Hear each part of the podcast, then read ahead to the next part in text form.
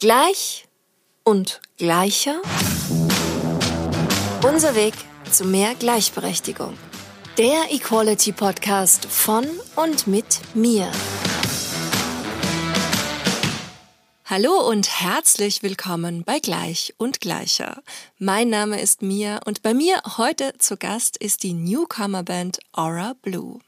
Benannt nach dem italienischen Begriff für die blaue Stunde verbinden sie Pop, Hip-Hop, Funk und RB mit Indie-Elementen und verweben dies zu einem Klangteppich, welcher zum Tanzen, Mitgrooven und Mitfühlen einlädt.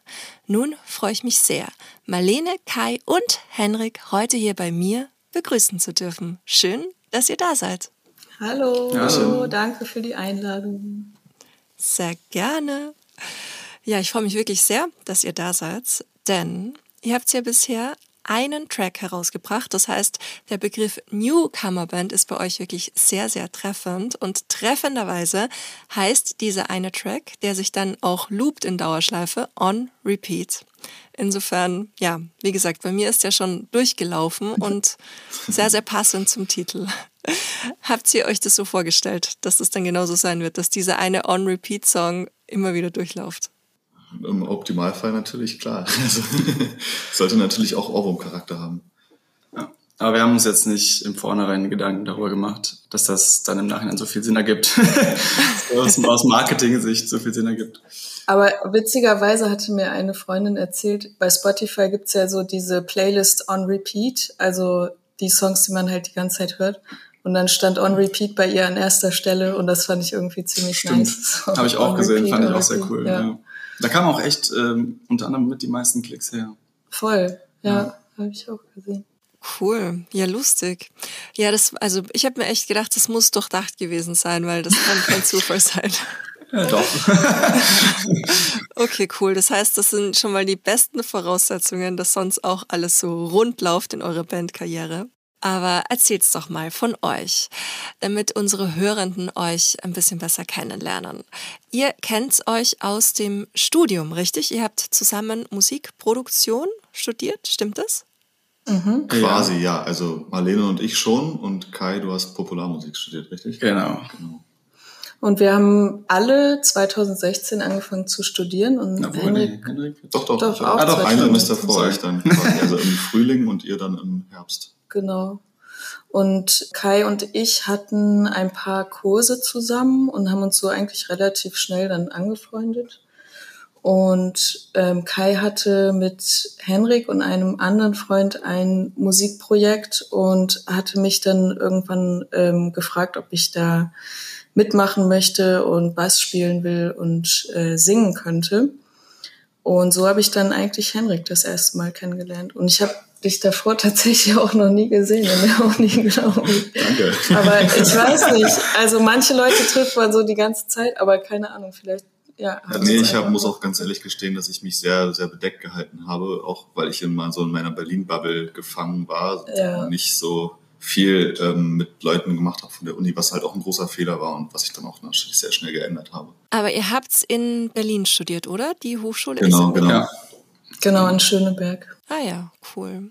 Und war das so, dass das dann gleich super funktioniert hat? Oder wie war so dieser Kennenlernmoment oder dieses, wie kann ich mir das vorstellen eigentlich, dieses, hey, wir machen jetzt das Band-Ding, wir ziehen das durch? Wie war das bei euch?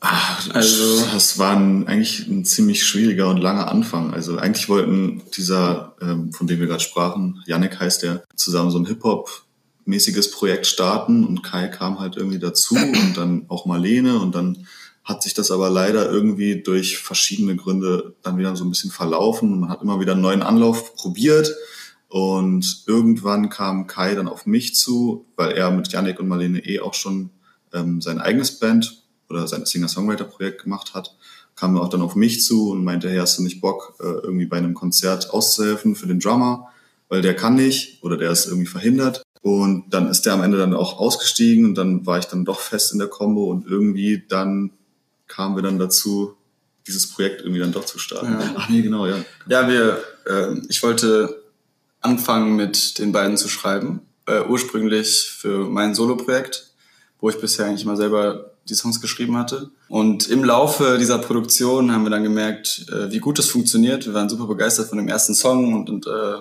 super motiviert. Und dann ist dieser Gedanke gewachsen, dass wir daraus ein separates eigenes Projekt machen. Genau. Und von diesem Gedanken, daraus ein separates eigenes Projekt zu machen, bis zur Veröffentlichung der ersten Single, beziehungsweise ihr habt ja auch schon eine ganze Debüt-EP im Petto, richtig? Mhm. Richtig.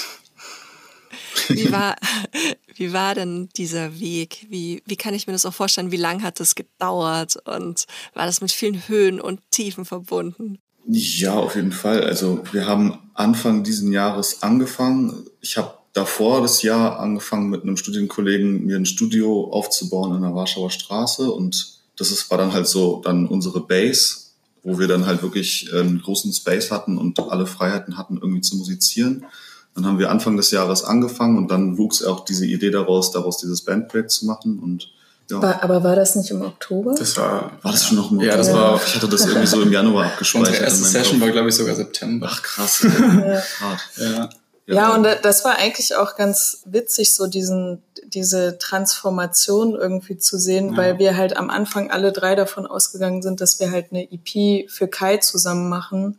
Und dann haben Henrik und ich halt gemerkt, dass wir irgendwie sehr doll involviert darin sind. Also einfach, dass wir halt unsere eigenen Meinungen irgendwie auch mit einbringen oder Texte mitschreiben und dass wir dann eben gesagt haben, okay, äh, das fühlt sich irgendwie besser an, wenn wir das so als gemeinsames Ding machen. Und Kai hat natürlich sein eigenes Solo-Projekt auch noch nebenbei laufen.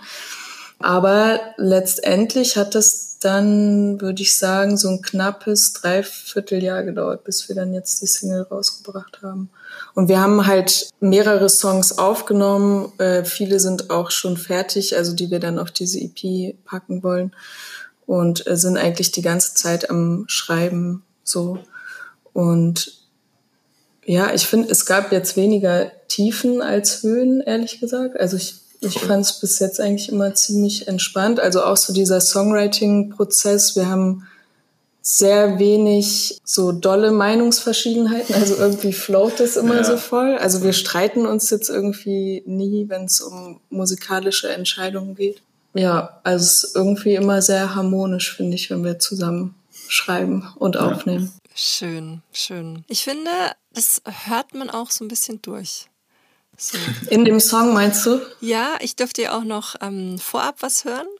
Und ja. ich finde, also das, was ich auch in der Anmoderation gesagt habe, diese irrsinnige Vielfalt auch an Genres, das finde ich mhm. irrsinnig beeindruckend. Und was ich ihm auch gern mag, ist der Mix an Stimmen, dass es nicht nur eine Sängerin oder einen Sänger gibt, sondern dass es mhm. einfach im irrsinnig vielfältig ist und dadurch ja, sehr, sehr kurzweilig und für mich auch sehr frisch und neu. Also dieses ewige Kategorisieren, was man ja dann immer gleich macht, klingt wie. Das hatte ich eigentlich gar nicht. Cool. Voll gut. Ja. Sehr schön. ja. Schönes Kompliment. Ja. Schön. Und ähm, weil du gerade den Songwriting, den äh, Musikentstehungsprozess auch angesprochen hattest, Marlene, mhm. wie kann ich mir das bei euch vorstellen? Ist es so, dass jemand zuständig ist für Inhalte oder reflektiert ihr gemeinsam euer Leben, die Gesellschaft? Wie, wie funktioniert das bei Aura Blue? Also ich glaube, bei den Texten ähm, sind schon eher Marlene und ich für zuständig. Also Henrik gibt auf jeden Fall schon auch seinen Senf dazu, wenn wir irgendwie immer hängen bleiben oder irgendwie äh, weiters Blog haben. Aber da ist die Aufteilung, glaube ich, schon relativ klar, mhm. was die mhm. Texte angeht. Also Hendrik ist sowieso mehr so Head of Production. Ja. Er ist derjenige, der alles, alles zusammenführt und es äh, cool klingen lässt. Äh, mhm. genau. Aber sonst überall sind wir relativ flexibel eigentlich, ne? Was ja. die Positionen angeht. Also es gibt auch Songs, die, also da hat nur Kai den Text geschrieben oder Kai hat den, den ersten Verse und den Chorus geschrieben und ich äh, bin dann quasi auf seinen Text eingegangen und habe dann meinen Verse dazu geschrieben. Aber es ist auch irgendwie immer so ein bisschen unterschiedlich. Also wir haben da jetzt nicht so eine Formel, die wir jedes Mal anwenden. Manchmal bringt einer von uns auch eine Idee mit, die wir dann irgendwie zusammen ausbauen. Also weiß nicht, Henrik hat irgendwie ein Beat gebaut oder Kai hat eine, ein paar Akkorde auf der Gitarre und manchmal starten wir aber auch komplett von Null und basteln Man spielt alles. sich quasi so die Bälle immer so hin und her. Genau. Ja. ja. Mhm. Und so von eurem Background her, ihr habt ja nicht alle das gleiche studiert, sondern Popmusik und Musikproduktion, richtig? Ja. Könnt ihr mir vielleicht den Unterschied erklären? ja, war, Kai, war du deinem Studiengang nicht. Das äh, ist meine Lieblingsfrage. ich glaube, per Definition war das so gedacht, dass Musikproduktion schon, wie der Name es ja auch schon sagt, äh, sich sehr auf die Produktion fokussiert, also quasi mehr auf die Studiotechnik, um Mixing, Mastering, um genau alles, was um, um, ums Studio, äh, Studio wirklich geht. Und bei Popularmusik ging es darum, mehr auf Musik schaffende Leute einzugehen. Also auch äh, mit Hinsicht auf Live-Performance und ähm, Instrumentalunterricht und so weiter. Was wir bei Musikproduktion Hattet ihr auch? hatten. Auf jeden Fall. Also, es ist, glaube ich, doch schon sehr viele Überschneidungen. Mhm. Ja, es gibt wir auf hatten jeden auch Kurse gemeinsam. Auf jeden Fall viele Parallelen, ja, auf jeden Fall. Aber wir hatten ja auch schon, wie gesagt, deswegen auch wegen Live, wir hatten so Sachen wie Performance, Mhm. wo wir halt gelernt haben, so uns ein bisschen locker zu machen für die Bühne. Also wie, wie macht man sich locker, wie steht man nicht wie ein Stock auf der Bühne, so zum Beispiel. Und ja, oder wir hatten auch hier Pädagogik. Also es ging, es ging, es ging schon ein bisschen mehr einfach um, ums ähm, Musikschaffen und als Musiker sich da irgendwie eine Karriere aufzubauen, anstatt als Produzent. Ja, ein bisschen weniger technisch auch. Weniger technisch auf jeden Fall, ja. ja. Und ich muss jetzt natürlich direkt reingrätschen, wo wir schon beim Feld der Musikproduktion sind, weil das ist eins meiner persönlichen Lieblingsthemen, auch was den Gleichberechtigungsaspekt betrifft. Weil wenn wir uns eben so Zahlen anschauen, es gibt halt eben sehr viele dazu und gerade eine sehr bekannte Studie oder ich glaube auch die größte in dem Bereich, die kommt aus Amerika, aus Los Angeles und da werden immer die Grammys herangezogen. Und da sind gerade bei den MusikproduzentInnen, wobei man sie eigentlich fast nicht gendern müsste, ist es halt sehr extrem, dass da eigentlich sowohl bei den Nominierten als auch bei den Gewinnenden also ganz krass männerdominant. Und deswegen würde mich interessieren, wie war das bei euch im Studium? Wie ging es dir da vielleicht? Marlene, vielleicht kannst du das Ja. aus weiblicher Perspektive heraus beantworten. Ja, voll gerne. Also ich glaube, ähm, bei Kais Studium war es tatsächlich sehr 50-50. Mhm. Ähm, bei mir war es im Studiengang auf jeden Fall so, oder in meinem Semester auch, ich glaube, in den anderen Semestern war es sogar noch krasser, dass halt weitaus weniger Frauen studiert haben. Und also ich glaube, es war also maximal ein Viertel Frauen und dann drei Viertel Männer, wenn nicht gar noch weniger. Ja, und es, klar, es ist halt ne, irgendwie ein technisches Studium zum Teil auch gewesen. Ähm, man hat natürlich auch viel so musikalische Inhalte und sowas gehabt, aber eben auch Akustik, Studiotechnik, Mixing, Mastering und sowas. Und ja, mir war das auf jeden Fall auch bewusst, dass es natürlich, wie soll ich sagen, also von oder ja, ein Studiengang ist, der vielleicht eher Männer anspricht. Und ich finde, das ist auf jeden Fall auch ganz klar das Problem an der Sache, dass es halt sehr wenig weibliche Vorbilder gibt. Und ich habe mir diesen Studiengang tatsächlich deswegen ausgesucht, weil ich dachte, ich muss was daran verändern.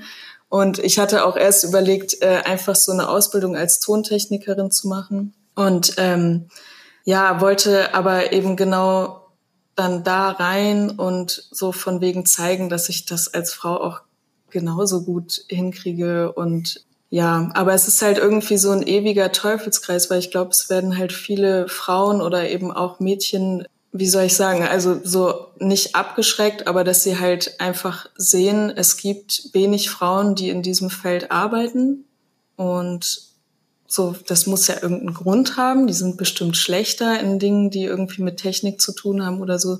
Deswegen traue ich mich da gar nicht erst dran und äh, lasse das besser sein und mache irgendwie was anderes.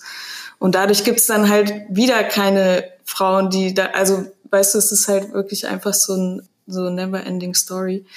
Ich habe aber tatsächlich das Gefühl, dass es sich so ein bisschen ändert, sehr langsam, aber ich glaube, ja, vielleicht sind wir auf, auf einem guten Weg dahin.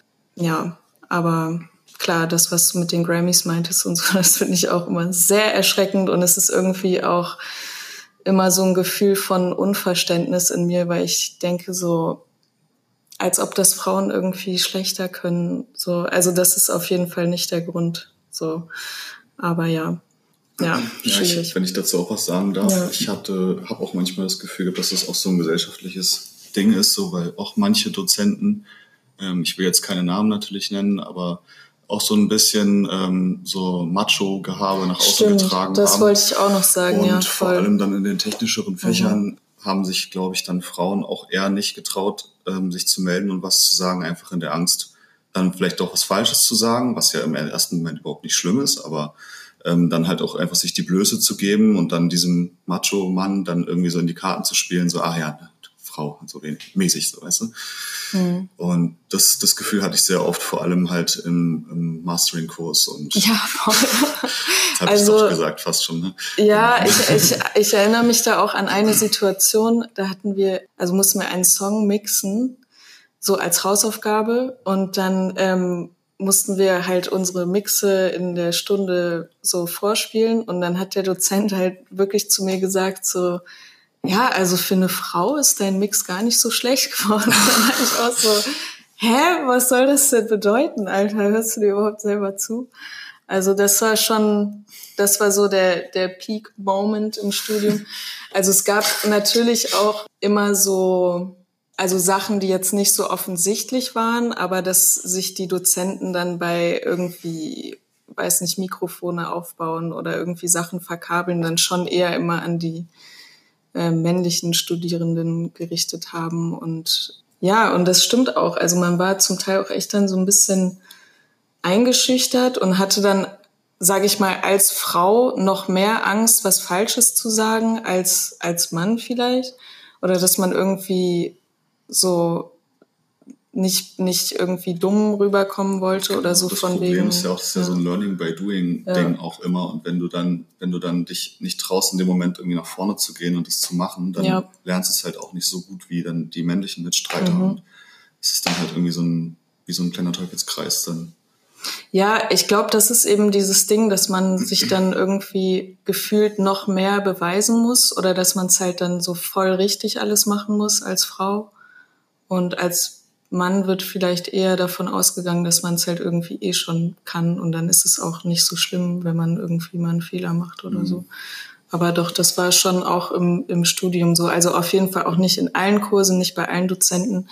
Aber ich meine, das ist eigentlich auch so ein bisschen, oder fand ich persönlich sehr schade, dass es halt überwiegend männliche Dozenten auch in den Kursen waren. Also wir hatten jetzt Studiotechnik nicht bei einer Frau oder äh, Mastering nicht bei einer Frau. Und das wäre vielleicht so von Seiten der Uni auch mal eine ganz coole ähm, Sache, das so zu verändern, dass halt eben auch die weiblichen Studierenden irgendwie sehen, so, ah, okay, die ist jetzt Dozentin und unterrichtet so einen technischen Kurs. So. Voll. Ja. Ja, krass. Das wäre nämlich auch auf jeden Fall eine Frage gewesen, wie es auf Dozentinnenseite ausschaut.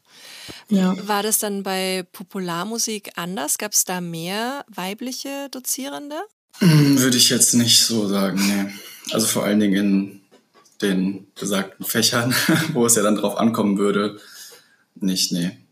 Weil, wie gesagt, es gab sehr viele parallele Fächer, also dementsprechend hatte man auch bei den gleichen Dozenten dann das äh, jeweilige Fach.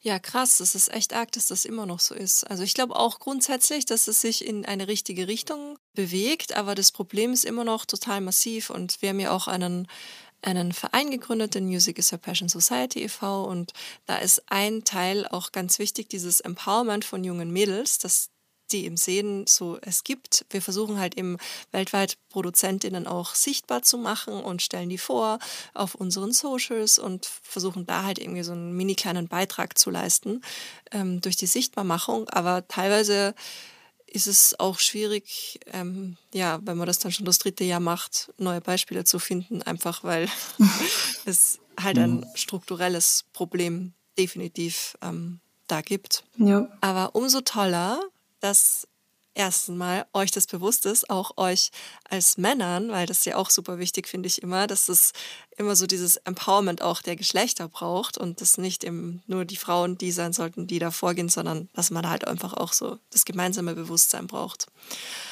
Und umso toller noch, dass du, Marlene, da gesagt hast, hey, ich will das ändern und deswegen mache ich das. Um Nochmal kurz auf dich zurückzukommen, Marlene, war dann auch dein Wunsch, richtig Musikproduzentin zu sein und Musik zu produzieren, andere Alben zu produzieren? Was war außer dem Anspruch, den du hattest, dass dieses Geschlechterverhältnis sich ändern muss? Was war noch dein Anspruch? Äh, also eigentlich nur das, so das Studium war mir egal. ähm, nee, also ehrlich gesagt, so am Anfang vom Studium Studium, also wie gesagt, so ich hatte auch erst überlegt, Richtung Tontechnik zu gehen, also wirklich da einfach eine Ausbildung zu machen und dann als Live-Technikerin zu arbeiten. Und habe dann aber irgendwie, ich weiß auch gar nicht mehr wie, diesen Studiengang Musikproduktion gefunden und fand da halt ganz gut, dass es halt noch mal weitaus, sage ich mal, musikalischer ist. Also dass halt, dass man auch Kurse hat, die eben das Thema, die Themen Musiktheorie behandeln oder Musikgeschichte und Instrumentalunterricht und sowas. Das fand ich eigentlich ganz cool.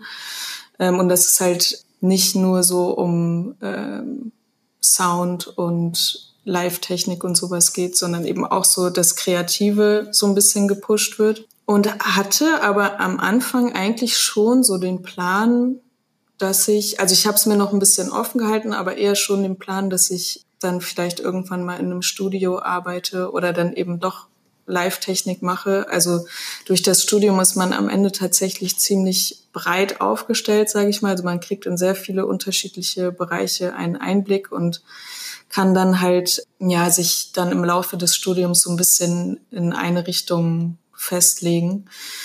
Und genau am Anfang dachte ich aber wirklich so, okay, ich studiere Musikproduktion. Das heißt, ich werde am Ende dann Musikproduzentin sein. Und mir war das auch gar nicht so bewusst, dass es halt auch eigentlich noch voll viele andere Optionen eben gibt.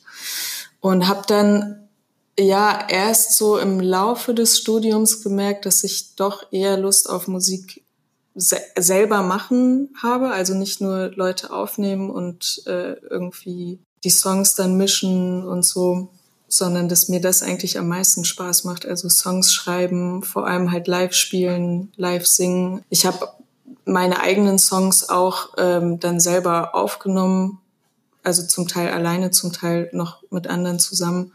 Und das war auf jeden Fall auch cool. Also ich sag mal, ich kann auch produzieren, aber ich bin halt eher jetzt so in die Musikerin-Richtung abgedriftet. Und damit bin ich auch voll zufrieden. Also klar, es ähm, ist halt jetzt nicht so wie ich mir das am Anfang so vorgestellt habe, dass ich halt jetzt sage, so, okay, ich mache jetzt so voll den technischen Beruf und zeig's den Männern irgendwie, sondern dass ich halt ähm, ja doch so ein bisschen anderen Weg eingeschlagen habe. Aber ich bin trotzdem sehr happy damit, wie es jetzt ist. So. Cool, das ist ja auf jeden Fall das Wichtigste. Ja. und ihr zwei Jungs, ich nehme an, ihr seid auch happy mit der Situation, wie sie jetzt ist und bei euch auch als Band. Auf jeden Fall. Ja, voll. Damit möchte ich auch gerne den Haken zurück zu euch als Band schlagen, denn was auch ganz wichtig für mich immer ist, ist so viel Hintergrundwissen wie möglich mir anzueignen. Und ich habe tatsächlich keine also ich weiß natürlich, was Aura Blue bedeutet, was die blaue Stunde bedeutet als Filmemacherin natürlich auch. Aber ich will natürlich auch von euch wissen, was euch an dieser blauen Stunde so fasziniert, dass sie am Ende bandnamensgebend war. Sollen wir mal die Geschichte Namensfindung ja, erzählen? Also oh mein auf jeden Gott. Fall ein langer harter Weg bis zu diesem Bandnamen. Ähm, wir haben wirklich monatelang überlegt und gebrainstormt und viel verworfen an Namen. Und letztendlich ähm, ist dann Marlene mhm. äh, auf, äh, auf diesen Begriff gestoßen. Und ich glaube, in erster Linie fanden wir einfach, dass er gut klingt. Aber das war, Aber also ich hatte, wir hatten an einem Tag, da war ich auf der Arbeit und wir haben so im Chat so richtig hitzig diskutiert, weißt du, so von wegen, wir brauchen jetzt einen Namen, sonst können wir gar nichts machen, sonst können wir kein Social Media machen, keine Website. Und dann war so von wegen, wir müssen jetzt, wir müssen uns jetzt einfach festlegen. Und dann habe ich angefangen, so äh, Begriffe einfach im Google-Übersetzer einzugeben, weil ich dachte, okay, ich will eigentlich nicht einen deutschen Bandnamen haben und Englisch ist irgendwie auch so ein bisschen, weiß nicht, fand ich irgendwie auch nicht so gut.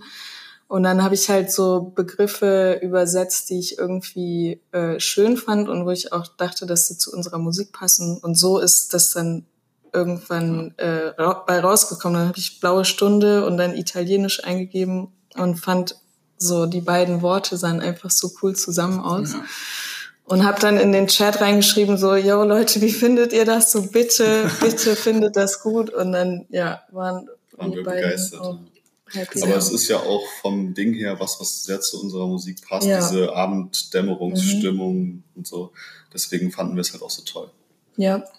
Persönlich ist es auch eine meiner Lieblingszeiten am Tag. Also ja. diese untergehende Sonne und oder auch aufgehende Sonne. Oder auch aufgehende Sonne, aber dieser Moment, I love it. Ja, ich meine, man ja. hat durch den Namen halt irgendwie ein Bild vor ja. Augen oder so eine visuelle Assoziation und wenn man das dann mit der Musik verknüpft, dann passt das, glaube ich, schon ganz gut. Von dem her hast du das sehr gut gemacht.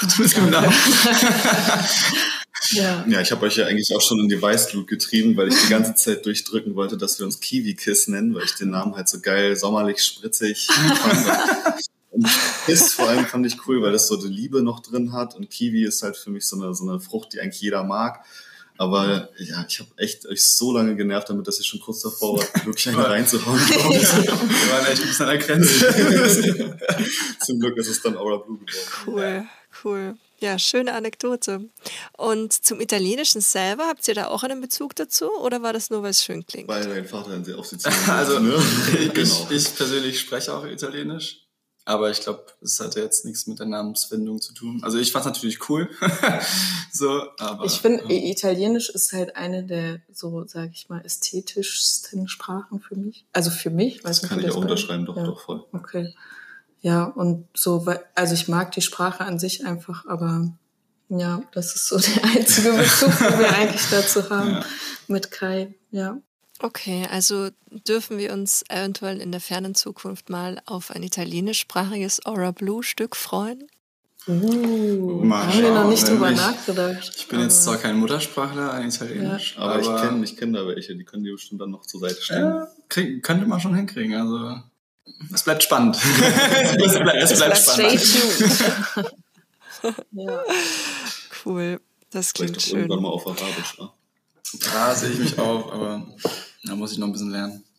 Und wie ist es bei euch inhaltlich? Das hatten wir ja vorhin schon mal so ein bisschen angeschnitten, aber ist es dann so, dass ihr auch wirklich euch hinsetzt und sagt, so, das sind auch vielleicht gesellschaftsrelevante Themen, die ihr in das in eurer Musik aufgreifen wollt und wo ihr dann später euch vielleicht auch wünscht, dass dann so Musikjournalistinnen wie ich kommen und fragen, warum, weshalb, wieso?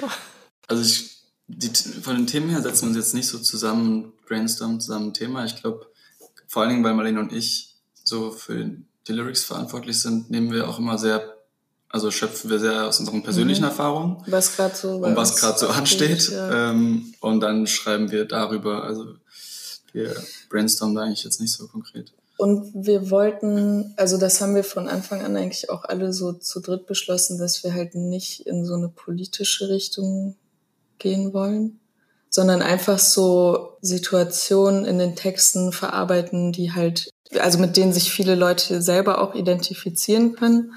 Und meistens geht's um das Thema Liebe Oft. oder auch so Selbstfindung oder sowas, ja. Also mehr Alltagssituationen eher als irgendwie übergeordnete politische ja. Geschehnisse. Ja. Ja. Also Alltagssituationen mit Reflexions- und Identifikationsmöglichkeiten. Sehr viel Selbstreflexion. Genau. Besser hätten wir es nicht ausdrücken können. Sehr gut. Ja, ich glaube, Selbstreflexion ist mitunter so die wichtigste Sache, die wir mhm. machen sollten, tun dürften. Und mir hilft Musik da tatsächlich auch mhm. sehr dabei. Ja. Uns auch. Ja, voll, voll. Also man betrachtet Dinge dann, glaube ich, einfach nochmal aus so einer anderen Perspektive, wenn man sie jetzt in einem Text verarbeitet. Und also manchmal ging es mir so nach einem, also nachdem ich einen Songtext geschrieben habe, auch so, hä, so denkst du darüber? Und habe das irgendwie so voll, also beim Schreiben irgendwie gar nicht gemerkt, aber als ich es dann am Ende nochmal durchgelesen habe, dachte ich so, aha, interessant, so das wusste ich irgendwie gar nicht. Aber wenn es so aus einem raussprudelt, dann äh, ist es halt einfach ungefiltert manchmal. Und ja, aber klar, ich glaube, man kann schlecht persönliche Songs schreiben, ohne sich selber zu reflektieren. Und das ist auf jeden Fall eine gute Übung, denke ich auch. Mhm. Was sind denn so aktuelle Themen, die euch gerade durch den Kopf gehen? So ganz allgemein oder auf die Songs jetzt bezogen, also auf Songwriting bezogen? Ja, wahrscheinlich bedingt das eine das andere auch, oder? Mm, Mal mehr, mal weniger. ja, also ich glaube, wir würden jetzt halt keinen Song über den brennenden Grunewald schreiben oder über die Situation in der Ukraine. Ja, ich weiß nicht. Ich glaube, da, also das ist was, was worüber wir, glaube ich, sehr viel im Moment nachdenken. Also es ist einfach so allgegenwärtig. Aber ich glaube, das ist, das würden wir weniger jetzt in Texten verarbeiten. Ja. Und ich glaube, vorrangig sind einfach so Dinge, die bei uns so privat im, im Privatleben abgehen, sage ich mal. Also Beziehung zu anderen Menschen, Beziehung zu sich selbst und ja, damit verbringt man ja auch viel Zeit, darüber nachzudenken. Auf jeden Fall. Fall. Ja. Mhm. Und weil du es vorhin erwähnt hast, diese ganzen, ja, die ganze Weltsituation, diese Weltlage, ist das was, was euch persönlich Angst macht? Was heißt Angst? Also ähm, klar, so gewisser Respekt und also man blickt auf jeden Fall sorgenvoll in die Zukunft, würde ich sagen. Ne? Vor allem mit Hinblick, also für mich jetzt persönlich auf die globale Erwärmung und da die Art und Weise, wie die Menschheit damit irgendwie umgeht, habe ich das Gefühl, dass die eigentlich damit gar nicht umgeht, sondern also wir steuern gerade aus meiner Sicht so auf die absolute Vollkatastrophe zu.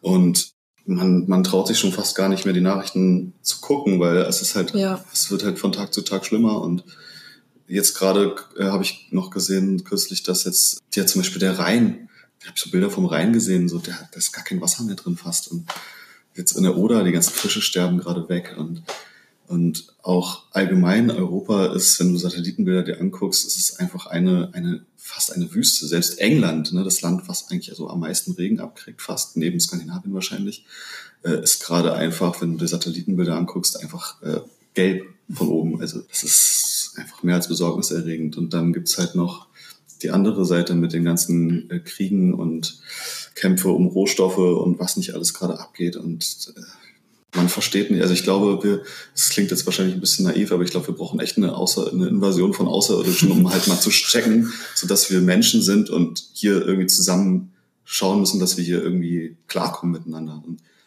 es ja, ist irgendwie absurd, finde ich. Ja, sehr Ja. gut gesagt. Kann ich mich anschließen auf jeden Fall. Mhm. Ja, mir geht's auch ähnlich, weil ich habe auch ganz lang, ich habe Medienmanagement studiert und habe dann eine Sache aus diesem Studium gelernt, weil da halt auch unterrichtet wurde, wie Medien funktionieren und wie Nachrichten entstehen. Da habe ich dann mal so ein Selbstexperiment gestartet und wirklich, erst wollte ich das nur für eine Woche oder einen Monat machen, keine Nachrichten zu konsumieren und zu schauen, inwiefern sich da mein persönliches Leben dadurch verändert. Und ich fand das halt total befreiend und schön und habe das jetzt wirklich Jahre, nicht Jahrzehnte durchgezogen. Und jetzt mache ich aber eine Morningshow beim Radio. Und da ist es stündlich meine Aufgabe, einen Pressespiegel zu erstellen. Und da ist es wirklich voll oft so, wo ich mir denke, so fuck. Am Anfang wollte ich halt wirklich nur positive Nachrichten bringen, weil das sollte so mein Alleinerkennungsmerkmal sein. Nur Was? Ne? ja, und es gibt die ja auch weltweit betrachtet, aber nachdem wir diesen stark regionalen Fokus haben, ist es eigentlich unmöglich. Aber und also wie geht's dir damit jetzt halt auch dann doch wieder die anderen Nachrichten irgendwie zu sehen? Also ich versuche da gerade so meinen Weg zu finden, weil ich hatte echt auch, gerade wie das mit dem Brand im Grunewald passiert ist, da hatte ich echt teilweise Sendungen, wo ich wirklich weinend vor dem Mikrofon saß und mir dann gedacht habe, okay, das ist so super unprofessionell. Aber ich habe das auch gleichzeitig irgendwie nicht wegdrücken können. Aber irgendwie weil es auch ja menschlich. Voll, ja. ja, und es war so nah. Ich habe halt danach so eine Instagram-Story dazu gemacht, wo ich, weil ich wollte es irgendwie so mit der Öffentlichkeit nochmal teilen. Und wir hatten heute lustigerweise auch so dieses Gespräch, wo es darum ging, so ein generelles Feedback zur Moderation und mir dann auch empfohlen wurde, ja, du musst da eine Rolle spielen. Und ich glaube, das werde ich halt auch. Ich werde jetzt nach und nach so diese Morningshow-Moderatorin erfinden, die, von der ich denke, dass sie eine Bereicherung für die Zuhörerschaft ist. Aber das ist auf jeden Fall nicht die gleiche, die ich privat und persönlich bin, weil dazu bin ich viel zu, ja, wie heißt das, empathisch und das geht mir persönlich einfach viel zu nahe und ich muss da wirklich auch ganz klar aufpassen, dass ich nicht in so eine Weltschmerzdepression verfall, wo ich dann mhm. eigentlich gar nicht mehr aufstehen will. Ja. ja. Oh. Verstehen wir sehr. Kann ich sehr gut nachvollziehen. Aber auch einer der Gründe, warum ich jetzt dieses Projekt, diesen Podcast, den wir gerade machen, auch zusammen gestartet habe, war halt auch so dieser Anspruch, auf der anderen Seite zu sagen, okay, das ist die Situation, die haben wir nun mal und auf der anderen Seite habe ich diese Hoffnung, dass wir das halt auch noch schaffen, das Ruder rumzudrehen, ohne dass irgendeine schreckliche Invasion oder ein dritter Weltkrieg oder was weiß ich noch für Pandemien ausbrechen und gleichzeitig halt eben über dieses Empowerment nachzudenken, was kann jede, jeder Einzelne tun, damit sich das eben noch ändert. Und das bringt mich voll schöne Überleitung. Sehr gut. Zu meiner nächsten Frage, nämlich eurer persönlichen Utopie. Was würdet ihr euch wünschen, dass passieren soll? Was ist denn so euer Best-Case-Future-Szenario? Das ist eine Frage. Das ist eine Frage. Also es fängt bei jedem, glaube ich, persönlich an irgendwie und ich glaube, dass viel zu viele Menschen mit einem viel zu krassen Selbstverständnis irgendwie und einem viel zu hohen Selbstbewusstsein durch die Welt rennen und denken, Egoismus. Egoismus ja, ist ein großes Thema, dass man sich irgendwie an allem bedienen kann und der Stärkere gewinnt. Und ja. das ist halt einfach absolut falsch, denke ich. Und man muss irgendwie ein Bewusstsein dafür schaffen, dass die Leute halt einfach reflektiert sind, aber nicht nur selbst reflektiert sind, sondern auch überlegen, okay, was äh, geht in dem anderen Menschen vor, der mir hier gerade gegenüber sitzt und ähm, wie können meine Handlungen den irgendwie ähm, effekten? Also wie beeinflussen den meine Handlungen? Was, was tue ich, was den vielleicht irgendwie unten hält oder ja, halt all solche Sachen. Und diese Reflexion ist halt super wichtig, um irgendwie einfach ein gutes Miteinander zu schaffen. Und ich glaube, das wäre so der allererste Schritt irgendwie, um einfach, ja, aufeinander klarzukommen. Mhm. Ja. Das ist ja auch sehr komplexe Vorstellung irgendwie. Also mir fällt es oft schwer, sich so eine Utopie vorzustellen, weil ich mehr über die ganzen Stellstrauben nachdenke, als an das Endergebnis. Und ich mir denke, okay, es muss noch so viel gemacht werden, irgendwie auch sozial. Und wie Henrik ja, gerade meinte, ja. so, da, da, muss noch so viel passieren, dass es mir irgendwie schwerfällt, mir so eine perfekte Welt vorzustellen. Vor allen Dingen perfekte Welt. Ja, das ist auch so ein großes Thema. Das kann der ja. menschliche Geist, glaube ich, gar nicht. Was ist schon perfekt? Also, die perfekte Welt wäre, dass wir einen perfekten Alleinherrscher haben, einen Diktator, der aber kein schlechter Diktator ist, sondern nur gute Entscheidungen trifft. Und ja. das wäre natürlich die perfekte Welt. So. ja. dass alle, dass es allen gut geht. Aber ja, genau, im Endeffekt, ja, allen soll es gut gehen. Alle haben sich Plan. lieb. Alle, genau. Weltfrieden. Vor allem ist, alles ist gesorgt, ja. ähm, aber das ist halt, aber es ist halt, wie es ist. Ich glaube, um halt einfach, um die Welt jetzt zum besseren Ort zu machen, muss es halt leider auch einfach Verlierer geben. Und äh, die wird es dann auch geben. Und äh, ich weiß nicht, ob, ob da irgendwelche Entscheidungen irgendwann mal getroffen werden bezüglich einfach Fleischkonsum, bezüglich allen Dingen des Klima und Kriege irgendwie beeinflussen und wenn diese Entscheidungen getroffen werden, dann gibt's halt einfach Verlierer. Und diese, mhm. die, die dann die Verlierer sind, sind wahrscheinlich jetzt gerade die Starken, die es halt schaffen, das so zu lenken, dass es sich nicht ändert. Und das ist es halt einfach. Wisst ihr, was ich mache eigentlich jeden Abend? Und das ist so eine voll schöne Vorstellung immer für mich. Ich frage mich nämlich jeden Abend, bevor ich einschlafe, was ist mein persönliches Best Case? Szenario. So was ist für mich persönlich jetzt gar nicht auf die Welt groß bezogen. Ich denke viel auch über die Welt nach, aber so vom Einschlafen ist es meine persönliche Übung, mich das zu fragen. Und erstens, ich schlafe besser und träume meistens schön. Und es ist, glaube ich, auch irgendwie sowas, was vielleicht viele Menschen da draußen mal ausprobieren könnten, weil es so erstens mal dich selbst glücklicher macht. Ja, es klingt jetzt so ein bisschen idealistisch, und vielleicht naiv, aber auf der anderen Seite so dieses von sich heraus, von innen heraus einfach zu schauen, was tut mir gut und eben möglichst bewusst dann nach links und nach rechts zu schauen und eben reflektiert, ja, wie du es, weil du es vorhin angesprochen hast, Fleischkonsum, über die Ernährung nachzudenken und über, ja, dann zu diesem Schluss zu kommen, dass es eben nicht nur mir, sondern vielleicht dann auch meinem Umfeld gut tut, wenn ich mich in gewisser Hinsicht entscheide und auch danach lebe. Und das wiederum bringt in meinem Fall für mich, neben diesem Weltschmerz, der halt immer in den Medien und generell in der Kommunikation mitschwingt, also eine totale innere Zufriedenheit Und das hat dann auch oft gar nichts mit Verzicht zu tun, sondern eher was mit Erfüllung. Mhm. Und ja, das, das kann ich nur sehr empfehlen. Ja, voll, die schöne Idee ja. auf jeden Fall. Ich versuche es mal auszuprobieren. Ja. ja, voll. Es, es lohnt sich. Mhm. Genau. Jetzt möchte ich nochmal mit euch auf das Thema vom Podcast zum Sprechen kommen. Denn der Podcast ist ursprünglich gestartet als Gleichberechtigungspodcast. Und eine Frage, die ich da immer sehr gern stelle, ist die persönliche Definition der Gleichberechtigung. Weil wir haben vorhin schon, was die Musikproduktion betrifft, diesen Gleichberechtigungsaspekt angesprochen und haben dabei die männliche und weibliche Rolle thematisiert. Meine Frage wäre an dieser Stelle, ist Gleichberechtigung vielleicht noch viel mehr für euch als nur die Stereotypen Geschlechterrollen, über die wir dahingehend sprechen können? Ja, auf jeden Fall. Also ich denke mal, Gleichberechtigung, so wie das Wort sagt, ist für mich einfach gleiche Rechte für alle. So, also so ganz einfach runtergebrochen, that's it. So, ich weiß nicht, wie Im ihr Kern das seht. auf jeden Fall. Aber mir ist gerade auch noch eingefallen, gerade weil, wir, weil ihr darüber vorhin geredet habt, bezüglich der Kurse und so. Gleiche Rechte, klar, aber auch so Sachen wie auch gleich ernst genommen werden. Ja, gleicher Umgang Weil vielleicht. So, zum Beispiel an der Uni, klar hattest du das gleiche Recht wie die Typen da, da zu studieren und in diesem Kurs zu sein und so, aber du wurdest vielleicht nicht gleich ernst genommen so.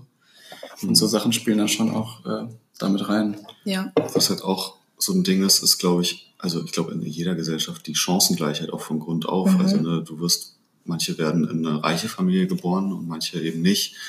Und wie kann man das irgendwie ausgleichen, dass halt auch irgendwie Leute, die halt nicht die Mittel, die finanziellen oder materiellen Mittel zur Verfügung haben wie andere, trotzdem die gleichen Möglichkeiten bekommen. Und das ist halt super schwer. Also theoretisch müsste man ja dann auch das, das Erbrecht abschaffen, weil Leute, die halt reich erben, die haben natürlich dann auch viel bessere Chancen und Ja. so äh, irgendwie, dass man dann vielleicht so, es ist, ich meine, ich habe ja auch davon profitiert, dass ich mein, von meiner Oma was geerbt habe und so und ich fand das auch gut, also es war natürlich toll, aber ähm, andere Leute haben das halt nicht und die müssen dann irgendwie gucken, dass sie das selber irgendwie auf die Reihe kriegen und ähm, was wollte ich jetzt eigentlich, worauf wollte ich jetzt hinaus? Ja, es ist, also ist. Gleichberechtigung bedeutet vielleicht auch einfach irgendwie eine Umverteilung äh, der Güter oder einfach eine grundsätzliche ähm, Chancen, also Chancenangleichung, dass man vielleicht auch sowas wirklich einführt wie ein, Grundein ein bedingungsloses Grundeinkommen oder solche Dinge, dass halt einfach ja alle Leute de- den gleichen Zugang irgendwie zum zum zu materiellen und finanziellen Gütern haben und Ja. zur Bildung und Ja. sonst was, was da nicht alles mit dazu mit da dran hängt. Unabhängig von Geschlecht, Herkunft, Genau, Hautfarbe. genau, genau. Mhm. Ja, so. Die Uni ist ja auch ein gutes Beispiel eigentlich dafür. Ne? Mhm. War ja auch nicht billig. Nee, Ach genau. so. War ja auch nicht- das und meine ich ja. Ich habe das auch nur finanzieren können, weil ich halt geerbt habe. So, und dann konnte ich halt das Geld dafür nehmen. So. Ja. Sonst hätte ich das halt nicht machen können. Es ist eigentlich krass, wenn man drüber nachdenkt und das ja sich an so freie KünstlerInnen Seelen auch richtet, das ähm, Studienprogramm, was da angeboten wird. Und ja, ganz oft dieses finanziell erfolgreiche und künstlerisch freigeistig sein gar nicht so nah beieinander liegt. Stimmt, ja. ja. Aber ja, ich habe im vorhin auch gesagt, dass der Podcast als Gleichberechtigungspodcast gestartet ist. Mittlerweile sehe ich das auch mehr so als Gerechtigkeit, weil das trifft es vielleicht auch eher. Da kann man auch besser diese ganzen Bereiche wie Klimagerechtigkeit, wie Tierrechte und das alles nochmal so zusammenfassen und eben Gleichberechtigung für alle und jeden mehr unter einen Hut bringen. Stairway to Equality. Deine Steps zu mehr Gleichberechtigung. Wir haben auch noch eine Kategorie in diesem Podcast und die nennt sich Stairway to Equality und ist mir insofern ein großes Anliegen, weil es mir auch immer wichtig ist, am Schluss so ein Empowerment zu haben und den Menschen, auch wenn wir wissen, die Lage ist schwierig, trotzdem so kleine Tipps und Tricks an die Hand zu geben, wie wir das vielleicht schaffen können, für uns in unserem kleinen Mikrokosmos ein gerechteres Leben zu führen. Habt ihr da private, persönliche Empfehlungen, die ihr an dieser Stelle gerne teilen wollt? Ähm, ich glaube, das erste, was mir jetzt einfällt, ist, ähm, sich zu, äh, anzugewöhnen, wirklich zuzuhören und auch mal nicht ein reinzureden, weil ja, mir fällt das immer oft, sehr oft auf in Gesprächen und ich mache das selber noch ganz, ganz viel, aber ertappt mich halt immer wieder dabei, dass man, wenn man Gespräche für, äh, führt und der andere erzählt von einer Erfahrung, man selber schnell sagt, ich hatte das auch und so und das ist sehr ähnlich und so. Also man geht sehr schnell dann wieder, der, der Fokus geht dann sehr schnell wieder auf einen selbst, anstatt auf die eine andere Person. Und dann habe ich immer, also habe ich oft das Gefühl, dass äh, ich im Endeffekt vielleicht gar nicht so richtig zugehört habe oder ähm, gar nicht dem so viel ganzen Fokus auf die Person gelegt habe, genau, gerade gegenüber ist. Genau. Ja. Ähm, und also für mich nur beziehe. Da, da versuche ich mich mal ein bisschen äh, selber zu checken was mir auch nicht immer gelingt, aber, aber oft genug. Äh, und da bin ich sehr froh drüber. Und äh, das, äh, immer wenn ich es merke, hilft mir das immer schon sehr, die andere Person auch mehr zu verstehen und der mehr entgegenzukommen. Hm. Du hattest aber vorhin auch noch was gesagt, so zu dem Thema, so in Sachen, dass man halt, ähm, wobei das hattest du eigentlich gerade eben auch gesagt, so dass man halt versuchen sollte, so empathisch wie möglich gegenüber der Person zu sein, die vor einem sitzt. Ja, also man, erkennt halt Probleme auch häufig nicht, weil man halt selber nicht betroffen ist. Und ja. manchmal tut man sie dann auch irgendwie ab. Ja. Äh, letztens war ich auch irgendwie in einer Situation im Studio, da war dann ähm, eine Rapperin da und ein, äh, ein Rapper und eine, eine Manager. Und die Rapperin meinte, ja, da gibt's so einen Deutschrapper, der hat irgendwie eine Mädel vergewaltigt, als die auf Drogen waren. Und so, es ist eigentlich eine sichere Sache. Also der hat es auch schon zugegeben. Und dann kam der Manager und meinte, ja, meinte, das stimmt wirklich? Ich denke mir so, ja, Digga, so, weißt du, so, das hätte der jetzt auch einfach sparen können. So. Hm. Voll. Dazu kann ich auch sehr, sehr viele Lieder singen. Wir machen auch gerade eine oder wir arbeiten gerade an einem, an einer Diskussionsreihe, einer Panel-Talk-Reihe zum Thema Sexismus und sexualisierte Gewalt in der Musik. Mhm. Da geht es genau auch um Victim Blaming, Slut-Shaming und diese ganzen Dinge, mhm. die einfach immer noch irrsinnig weit verbreitet sind. Ja. Das, ähm, ja, ist, ja. da gehe ich 100 Prozent mhm. mit dir, mit euch. Wie kommt euch denn generell diese Musikwelt vor? Habt ihr das Gefühl, ihr jetzt auch als sozusagen Menschen, die das studiert haben und gerade am Anfang einer sehr vielversprechenden Karriere Habt ihr das Gefühl, das Musikbusiness, wie es jetzt ist, ist gerecht? Ich glaube, wir sind vielleicht auch noch nicht in diesen Etagen angekommen, wo es dann anfängt, zur Männerdomäne zu werden. Ich glaube schon, dass in den ganz hohen Etagen das echt noch ja. sehr, sehr männerdominiert ist. Aber ja also auch. Also ich merke es schon auch. Ja. Also ich, ja, oder sag das mal. Ja, also klar, wir sind jetzt noch nicht so etabliert, dass wir jetzt auch schon sämtliche Manager innen kennengelernt, aber wahrscheinlich eher Manager, ja. genau darauf wollte ich jetzt auch hinaus, ähm, kennengelernt haben und so. Also meiner Erfahrung nach wird es schon besser, gerade im Indie-Bereich aber im, im, im Mainstream und gerade wenn es bei großen Labels, äh, also wenn es um große Labels geht und so weiter, es ist schon sehr viel noch unausgewogen. Gibt es da überhaupt Labels, die, also wo Frauen Geschäftsführende sind?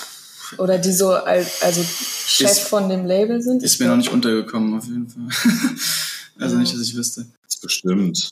Also es gibt schon einige Beispiele. Es gibt auch zum Beispiel, also gerade so im Independent-Bereich gibt es ja. auch ähm, so komplett ähm, frauengeführte Labels ja. oder immer wieder positive Beispiele. Ja. Leslie Clio zum Beispiel mit ihrem House of Clio, die arbeitet auch mit einem rein weiblichen Kernteam zusammen und es gibt auch von großen etablierten Labels so Chef A&Rs und immer wieder positive Beispiele.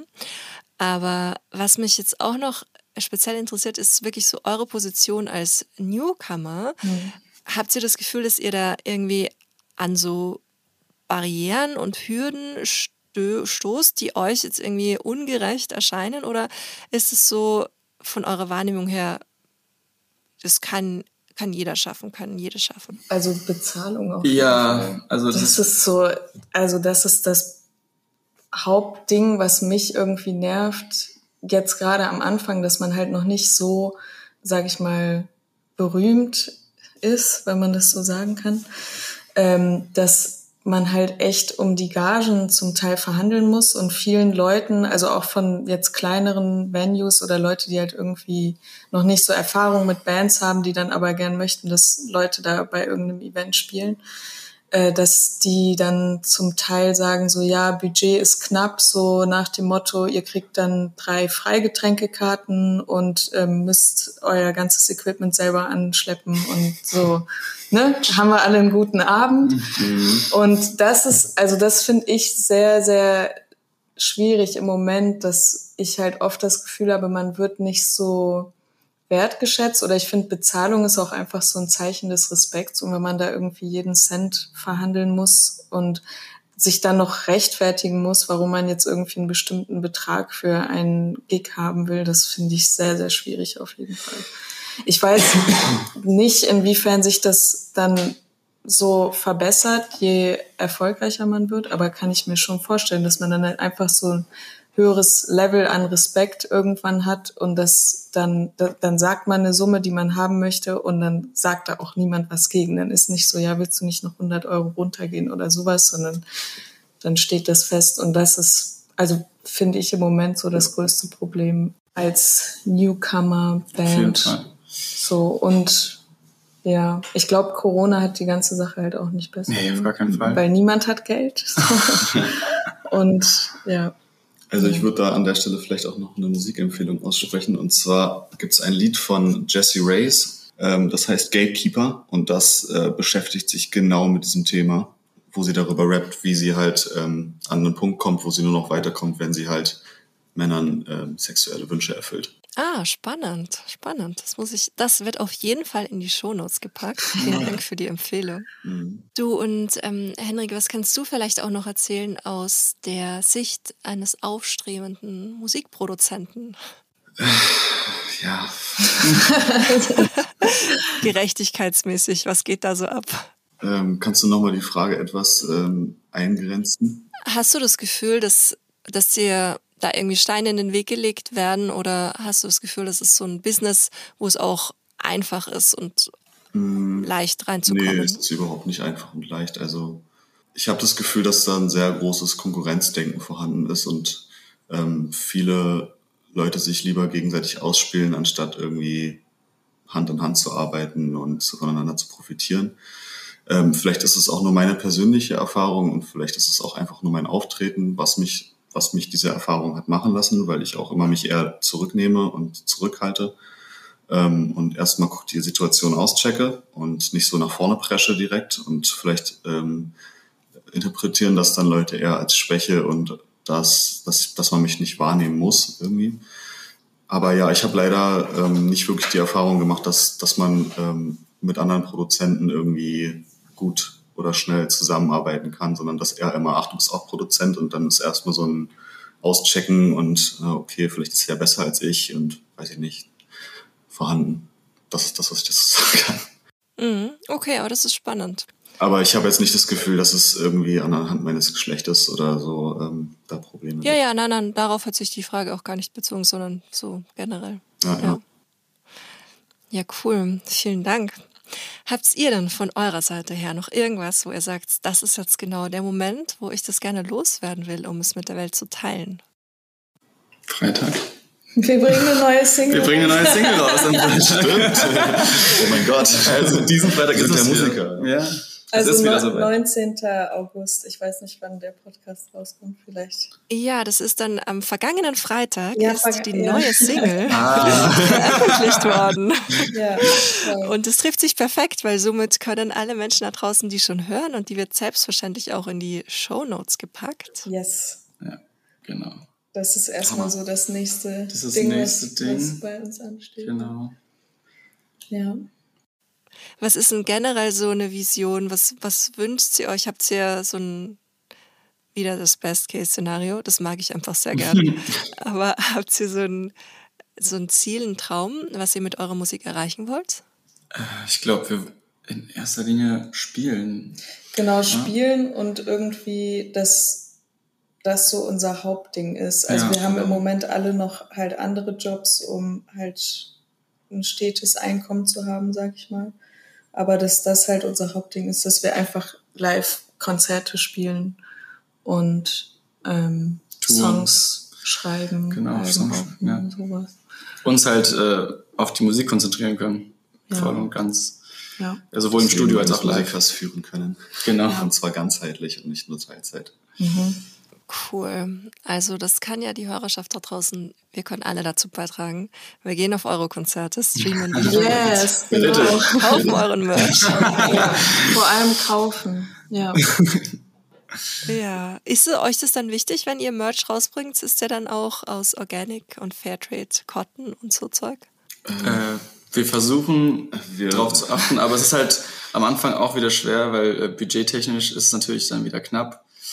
Und gerade so hochwertigere Dinge sind halt äh, schon recht kostspielig und auch nicht so einfach zu finden, würde ich mal sagen. Es ist auf jeden Fall Es ist ein auf Ziel, der Agenda. ne? Ja, es ist auf Ja, dem Ziel. Ähm, wir würden jetzt auch nicht das erstbeste T-Shirt nehmen irgendwie. Aber gerade am Anfang ist es halt schwer, da alle auf alles gleichzeitig zu achten. Das Bewusstsein ist da, das ist ja das Wichtigste. Ja. Nee, es ist schon eigentlich scheiße, aber ja. Ja, also man will sich halt bessern auf jeden Fall. Es ist auf jeden Fall ein Ziel. Also Best Case Szenario halt mal wieder so auf Ja, jeden Fall. Best. Case Szenario ist halt auf jeden Fall so. Aber ist halt noch ein bisschen schwer umzusetzen. Handgenähte Shirts mit Baumwolle aus Brandenburg. Genau. So. Genau, genau. Ach, schön. Cool. Ja, dann, ähm, ihr da draußen, ihr wisst, was ihr zu tun habt, sofort auf die Streaming-Plattform eures Vertrauens. Und die neue Single, wie heißt die nochmal? The Kiss. The Kiss. Also Yes. Kiss, ja. Das klingt ja hervorragend. Wir müssen alle The Kiss hören. und, und danach on repeat. Genau. Natürlich. Und ich danke euch vielmals. Es war wirklich eine Freude, mit euch zu sprechen. Danke vielen, vielen. Dank auch an dich. Danke sehr. Ciao. Ciao. Ciao, ciao. Vielen herzlichen Dank fürs Zuhören. Das war Gleich und Gleicher. Euer Equality Podcast von und mit mir. Damit ihr auch in Zukunft keine Folge mehr verpasst, abonniert den Podcast und folgt mir auf Instagram.